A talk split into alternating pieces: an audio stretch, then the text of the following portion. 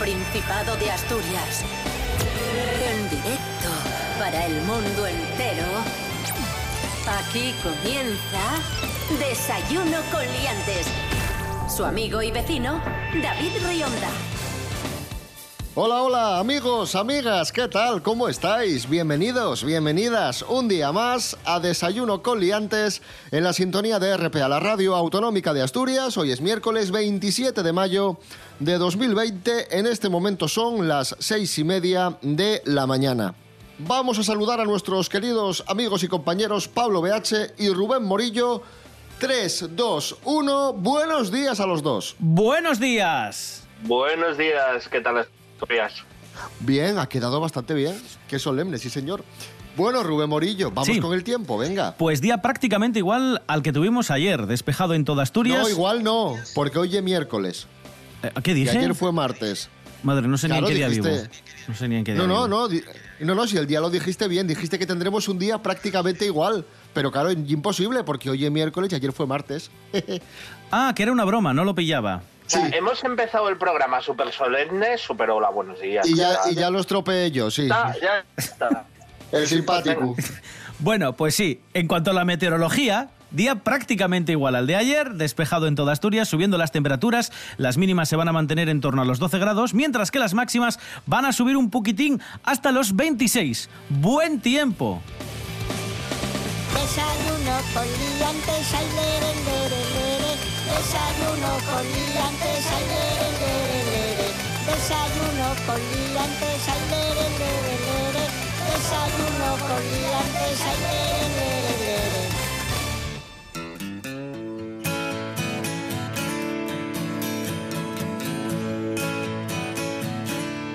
Amigos, amigas, hoy nos acompaña el monologuista leonés Pablo BH, que como muchos sabéis es el campeón de España de monólogos.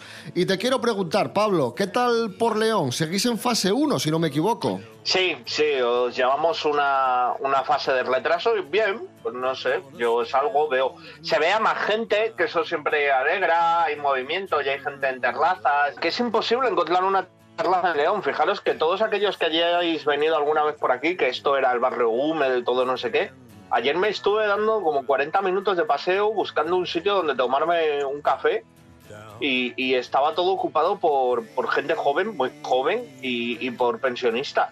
O sea, me sorprende mucho y muy gratamente porque ya con la, con la salida del buen clima, el pensionista común vuelve a su hábitat natural, que es la terraza con el café muy caliente, que se lo piden a las 5 y se quedan tranquilamente hasta las 8 o las 9 que tienen que volver a tomar el sintrón.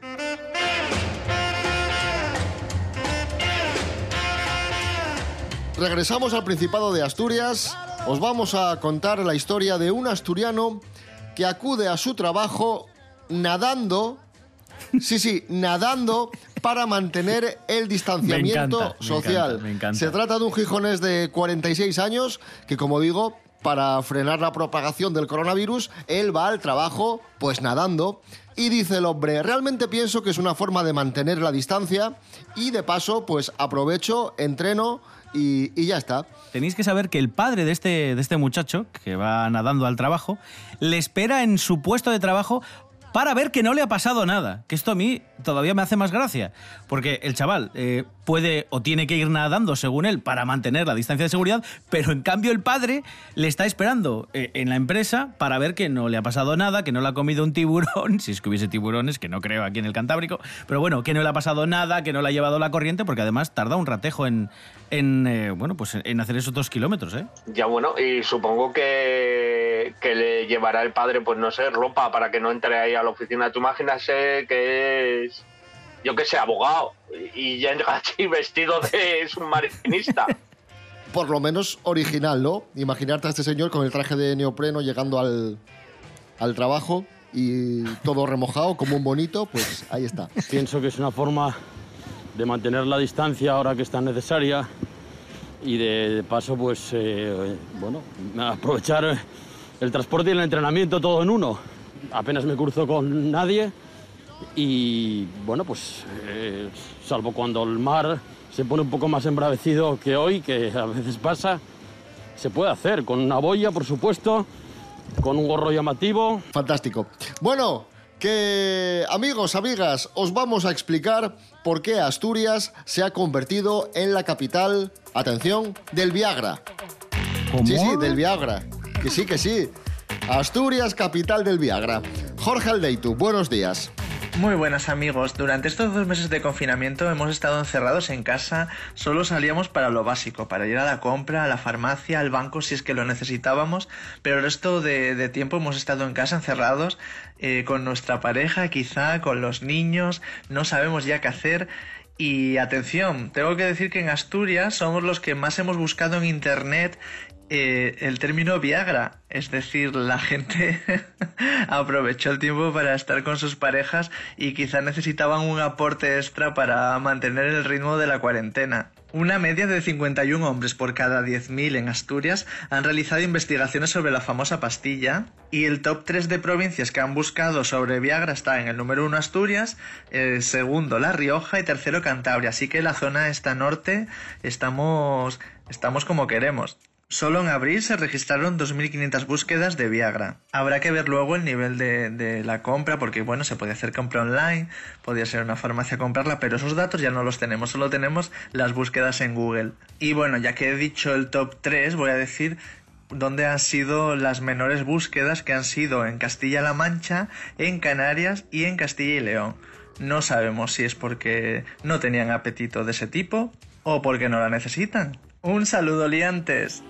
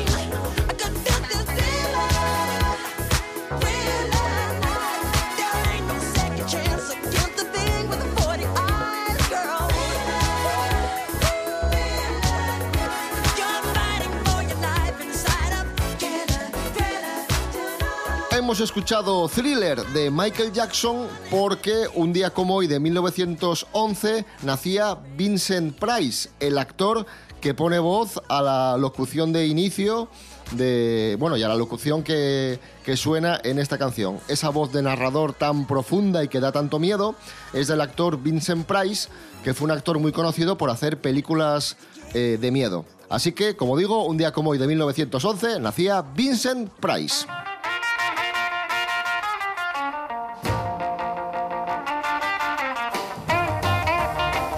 Bueno, seguimos hablando del confinamiento, de la fase 2, del coronavirus, pero en este caso nos vamos a Estados Unidos, donde si aquí en España hemos tenido la policía de balcón, en Estados Unidos van un paso más allá y os contamos la historia de un supermercado, de los clientes de un supermercado, que expulsaron a una mujer del mismo por hacer la compra sin mascarilla. Rubén Morillo, cuéntanos. Sí, estos eh, clientes eh, del supermercado de Staten Island en Nueva York expulsaron a esta señora que, bueno, pues no llevaba mascarilla. Bueno, primero hay que decir que Staten Island es uno de los epicentros de la, de la epidemia allí en Estados Unidos.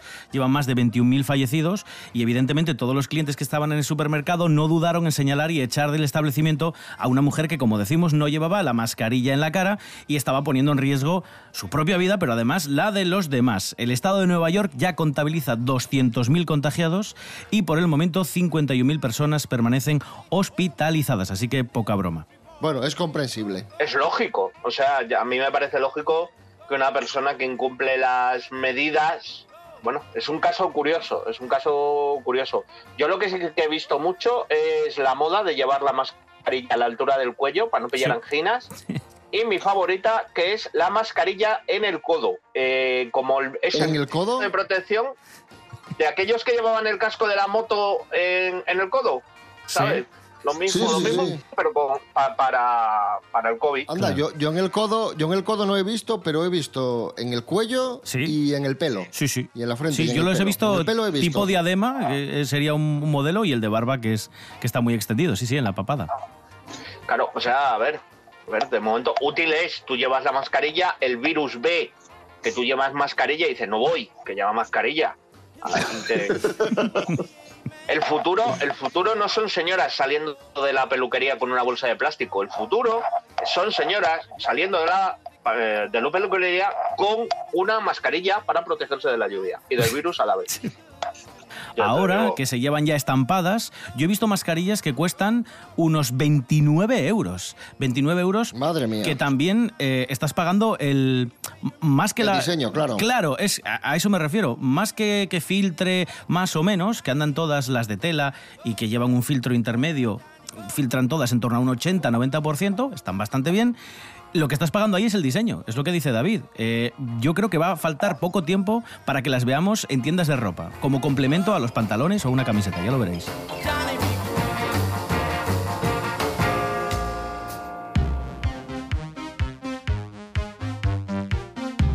Como sabéis y como sabemos, Asturias ha, ha llevado dentro, bueno, pues dentro de, lo malo que ha sido esto del confinamiento, lo ha llevado bastante bien, pues a nivel sanitario y también a nivel empresarial. Vamos con un dato eh, ciertamente positivo, como digo, dentro de lo malo. Andrés Rubio, buenos días.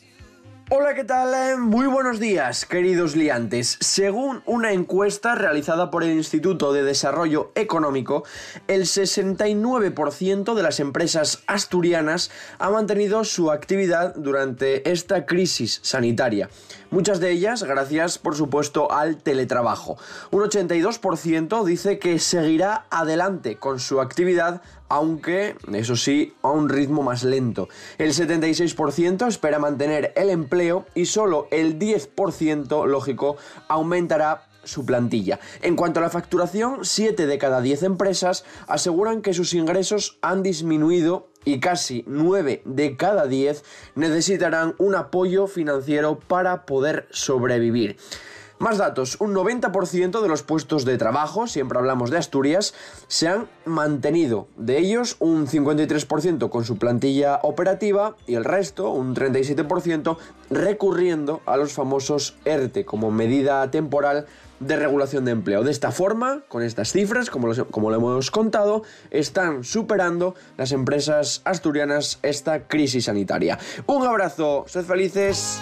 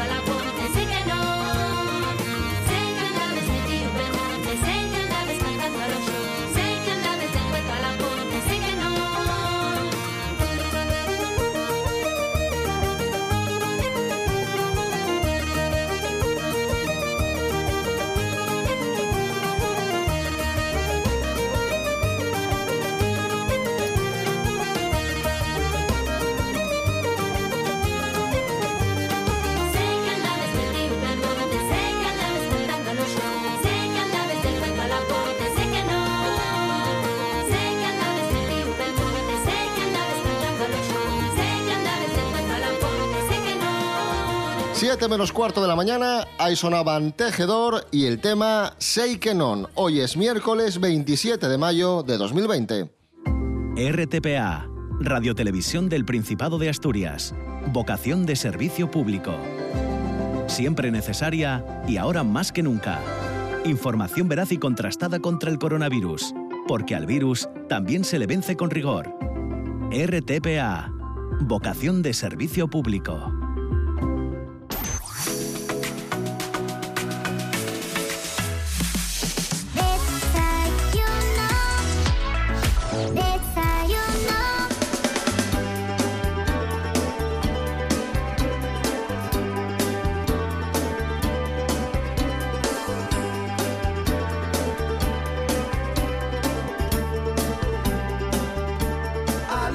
Hablamos de deporte para hacernos eco de una triste noticia del fallecimiento de Marcelo Campanal, un legendario deportista asturiano, fue defensa del Sevilla, fue capitán de la selección española de, de fútbol en los años 50 y ha fallecido a los 89 años aquí en el Principado de Asturias, ha fallecido por un problema cardíaco. Vamos a recordar a, a este señor, a Marcelo Campanal, como digo, uno de los mitos del deporte nacional y por supuesto del deporte asturiano. Rubén Morillo, cuéntanos. Destacó en otras disciplinas eh, deportivas, por ejemplo en atletismo. Jugó 403 partidos, como decimos, con el Sevilla, su equipo, durante estas 16 temporadas, entre las décadas de los 50 y 60 del siglo pasado. Y en esa época fue un fijo de la selección nacional en la que llegó a ser capitán con, apenas 23 años y cuya camiseta defendió entre 1952 y 1957. Además, un ejemplo de, lealtad a sus colores. Hoy día muchos se quejan de,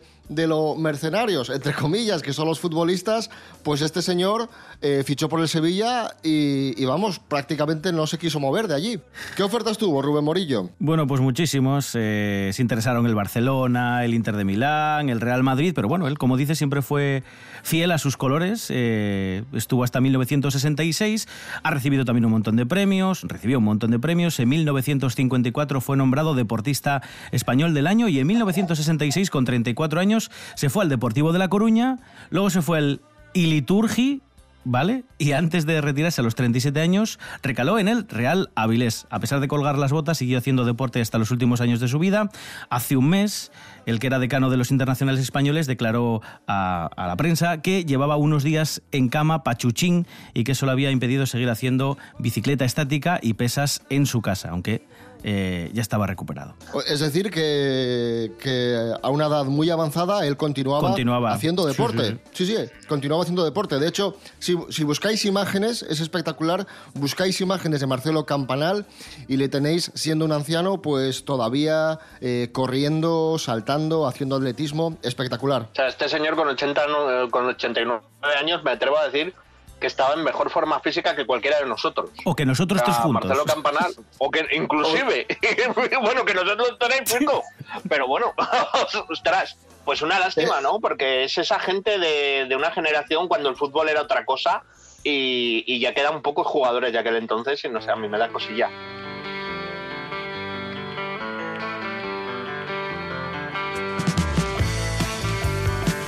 Y también nos da cosilla hablando de deporte que este año no habrá descenso internacional del SEIA. El comité organizador... al que va nadando al curlo, díselo. Que te coge, coges y le dices, oye, que no puedes, que no puedo bajar yo el se- es por distancia de seguridad y te lo baja. Pues sí, amigos, no hay descenso internacional del SEIA este año. Este año se iba a cumplir el 90 aniversario y, y el 75 aniversario del, del tren fluvial. Pues el comité organizador ha dicho que no puede ser por la crisis sanitaria. Y es eh, una de las primeras veces que, que se suspende el SEIA. Solo tenemos precedentes en la guerra civil y, y la posguerra. Así que habrá que esperar hasta agosto del año que viene. En principio se iba a aplazar, se iba a aplazar hasta el 5 de septiembre, pero después el comité organizador ha decidido que es más prudente y más sensato pues eh, suspender el SEIA y esperar al año que viene cuando todo, toda esta pesadilla haya ya haya finalizado. Con- A mí me parece lo más sensato y lógico. Eh, sobre todo en estos días que va todo tan rápido, eh, yo creo que un poco de mesura y tranquilidad para sopesar qué implica organizar una, una prueba de este tipo, que viene muchísima gente, muchísimos participantes, que tienen una agenda bastante cerrada. Andar moviendo una fecha para atrás y delante sin saber muy bien cuándo se va a poder celebrar, yo creo que lo sensato, y como han hecho, es esperar al año que viene y, y ya está. y no jugártela, porque Claro. repetimos lo mismo, estamos en fase 2, la cosa está evolucionando positivamente, pero retroceder es muy sencillo, por eso tenemos que seguir siendo muy cautos y muy prudentes. Bueno, y yo creo que yo estoy por la opinión de decir que el 2020 no, no vale como año. Ha sido una prueba, ha sido una prueba de año, no vale. Entonces el año que viene ya hacéis el, el 90 y queda bien. O si queréis, De hecho, yo- hacéis el ascenso y luego el descenso y cuenta por dos.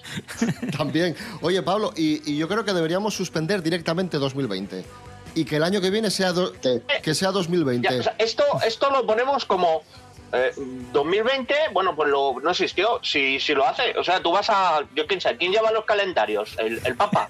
Vas al Papa y le dices, mira, 2020 no existió. Y te dice el Papa, pues bueno, no sé, que tendrás un movidas ahí de Papa. Y nos quitamos un año de edad, ¿eh? Ojo, nos quitamos un año de edad. Este año yo propongo que no cuente tampoco es Claro, un mal claro. año. O sea, este año es- está cancelado. Hemos hecho una prueba, a ver qué tal se nos daba el 2020. ¿Cuándo, ¿Cuándo estalló el COVID? A principios de febrero, ¿no? Dos meses. Vamos a poner. Lo podemos devolver, tenemos el ticket. Claro. Ya está. Ya está.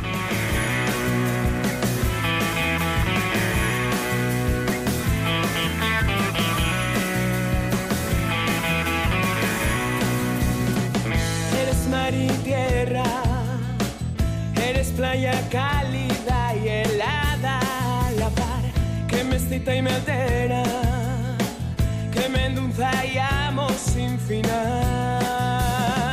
Es montaña, es Asturias, son los picos eternos, inmensos, cargados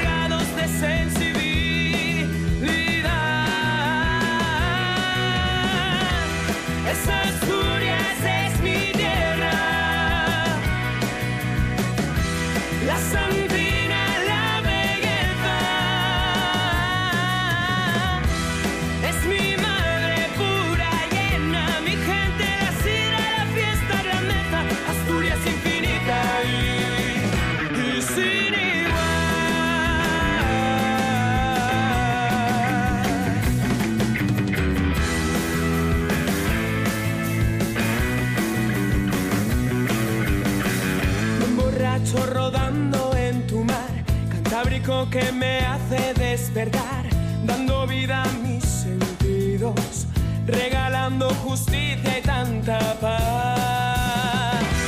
Es Asturias, es mi tierra, la santina, la belleza. Ahí sonaba Sara Cangas, Asturias. Y a continuación recuperamos una de las secciones que, más gustan a los fieles de Desayuno con Liantes y así nos lo hacen saber.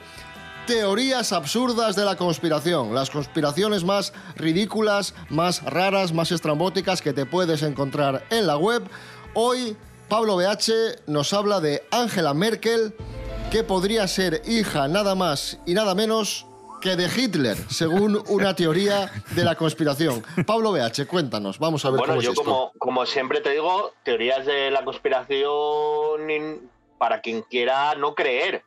30 de abril del año 1945, en un Ujú. búnker de Berlín, Alemania, Adolf Hitler y su esposa Eva Braun eh, se suicidan sin dejar descendientes, supuestamente.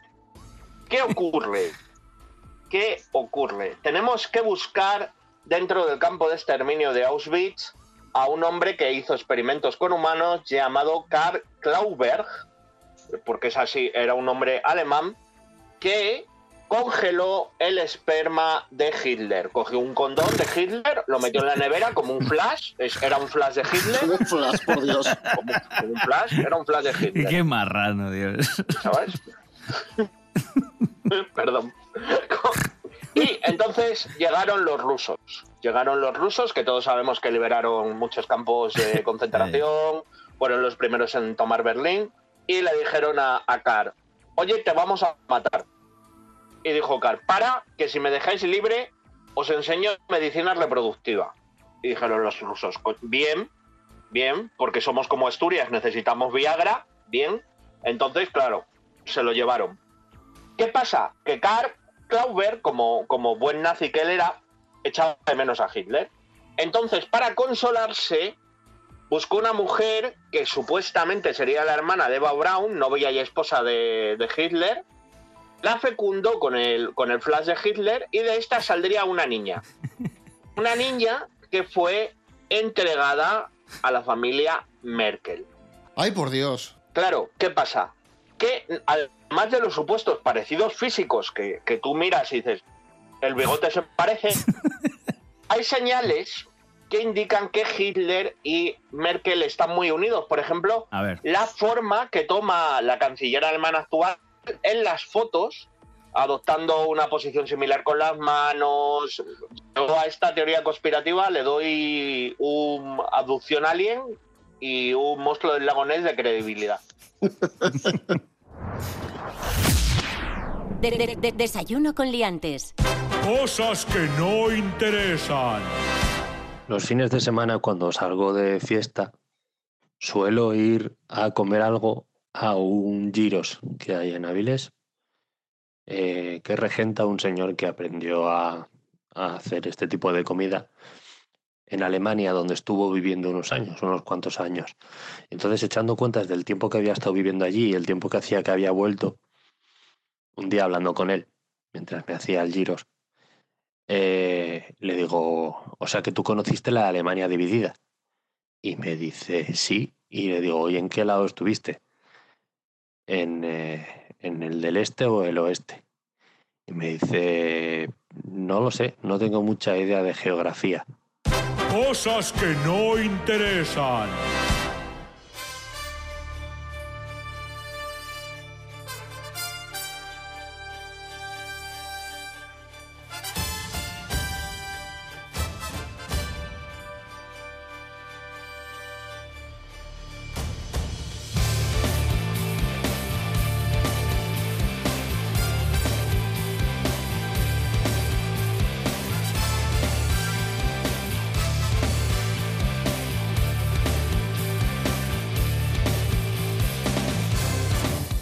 Nos vamos, amigos, amigas. Volvemos mañana a las seis y media de la mañana. Dos consejos. El primero y el más importante: mascarilla, distancia de seguridad y a lavarnos las manos. Que las cosas van bien, pero que tenemos que seguir siendo muy prudentes y tenemos que seguir teniendo mucha precaución para no para que no haya un rebrote. Os animamos a, a consumir en la hostelería, en las tiendas, en los comercios, pero eso sí, manteniendo la distancia de seguridad y cumpliendo las normas. Y el segundo consejo, ya lo sabéis, es que estamos en redes sociales, Instagram, Facebook, desayunocoliantes.com y rtpa.es, radio a la carta. Rubén Morillo. David Rionda. Hasta mañana. Hasta mañana. Pablo BH, muchísimas gracias y un abrazo fuerte. Bueno, un abrazo todavía a distancia de seguridad y recordar que la mejor forma de llegar al trabajo es nadando, salvo que seáis de Extremadura. Un besote, Asturias.